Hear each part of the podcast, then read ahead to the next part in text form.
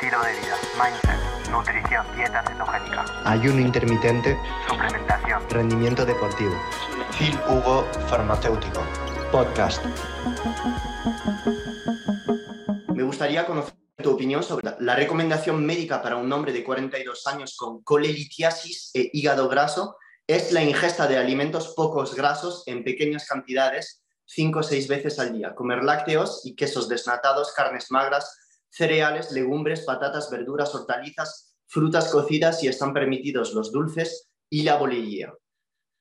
Lo que te voy a decir no es consejo médico, básicamente porque no soy médico. Sin embargo, pienso que estas recomendaciones son totalmente bullshit.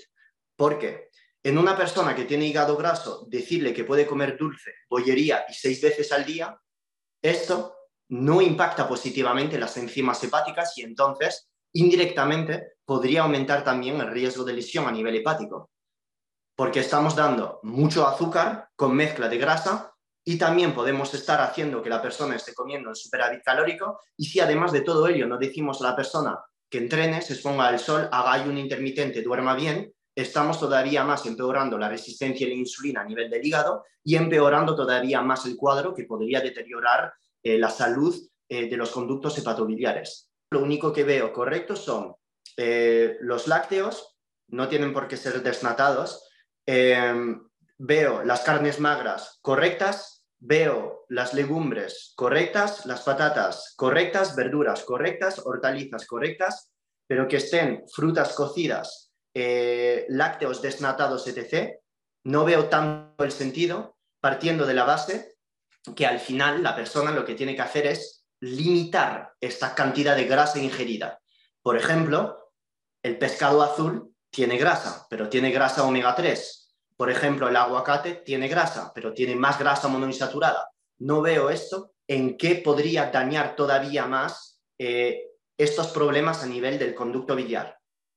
Entonces, es limitar y escoger las grasas que le podrían hacer mm, o tener un, tener un impacto positivo sobre su sensibilidad a la insulina, como los omega 3 o los ácidos grasos monoinsaturados. Y esto también tener un impacto positivo sobre el LDL si esta persona pues tiene un perfil lipídico eh, y no entrena, que tiene 42 años, eh, hígado graso, etc. Ok, entonces, un hígado graso, como se caracteriza por tener resistencia a la insulina a este nivel, los omega 3, las grasas monoinsaturadas como los aguacates, los pescados azules, el aceite de oliva, no tiene por qué eh, ir mal a una persona con hígado graso. Eso sí, hacer una dieta cetogénica alta en chorizo, alta en bacon, mantequilla, aceite de coco, nunca meter verduras, nunca meter omega 3, nunca meter eh, todos estos, estos ácidos grasos, lo veo también ridículo, porque aportar tanta grasa saturada no va a dar tantos beneficios a nivel del hígado graso, ya que va a empeorar el tema, ya que se ha observado en estudio, y esto lo dije de hecho en mi primer live QA eh, de mis cursos, que a igualdad de calorías en la misma dieta, los mismos individuos, si nosotros estamos dando la misma cantidad de calorías, misma cantidad de proteínas, pero estamos cambiando una dieta más alta en grasa saturada o una dieta más alta en fructosa, la que más va a empeorar un cuadro de hígado graso son las grasas saturadas y no la fructosa. Y esto está demostrado en estudio.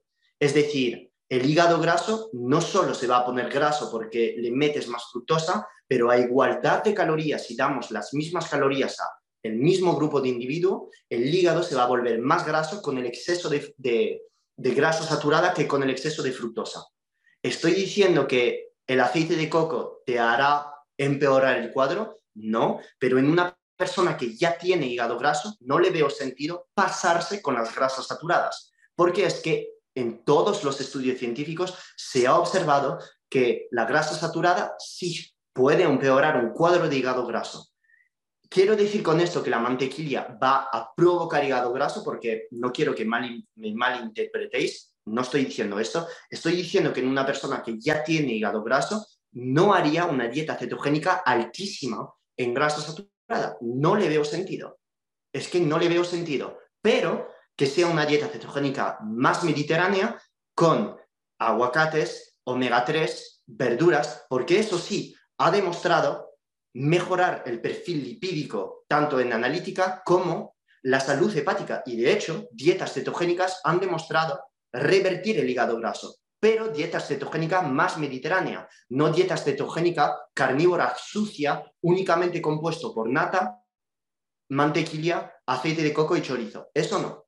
¿Se entiende todo esto? Si una persona de 42 años que tiene hígado graso y colelitiasis, pues básicamente no, no veo sentido que le den eh, bollería, no veo sentido que le den 5 o 6 comidas al día.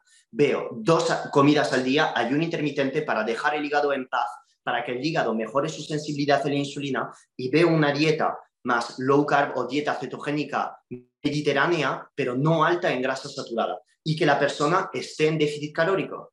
Porque si a la persona no se les da cantidad, pues obviamente la persona puede seguir engordando con una dieta cetogénica, pero se le va a hacer más fácil perder grasa y entonces mejorar el cuadro de hígado graso estando en déficit calórico, es decir, restringiendo la cantidad de calorías, porque con la restricción de calorías, además de la disminución de insulina permitida por la dieta cetogénica misma, el ayuno, el ayuno intermitente, pues la persona va a mejorar el cuadro de hígado graso porque va a disminuir la inflamación gracias a la pérdida de grasa. Entonces, el hígado graso se ha visto revertido por dietas cetogénicas. Sí, y esto está en estudios. Entonces, cuando las personas dicen únicamente lácteos desnatados, eh, todo desnatado, cinco comidas al día, que se actualicen. Es bullshit. Solo hace falta escribir cinco palabras en PubMed. Intermittent fasting, fatty liver. Y vas a ver ahí toda la evidencia científica al respecto. Pon ketogenic diet, fatty liver. Y vamos a ver toda la evidencia científica al respecto. Entonces, no, no estoy de acuerdo con eh, estas eh, recomendaciones y no estaría metiendo todavía más azúcar, como frutas cocidas, dulces y bollería. O sea, es en plan, tengo una persona enferma con resistencia a la insulina a nivel hepático, con un hígado destrozado y le doy todavía más dulce, lo que va a empeorar el cuadro. Entonces, no, no metería más fructosa y no metería todavía más grasa saturada, la limitaría. Y esto se basa en hacer una dieta low carb cetogénica con sí más huevos, más pescados y probablemente menos bacon, menos chorizo, menos aceite de coco, menos mantequilla.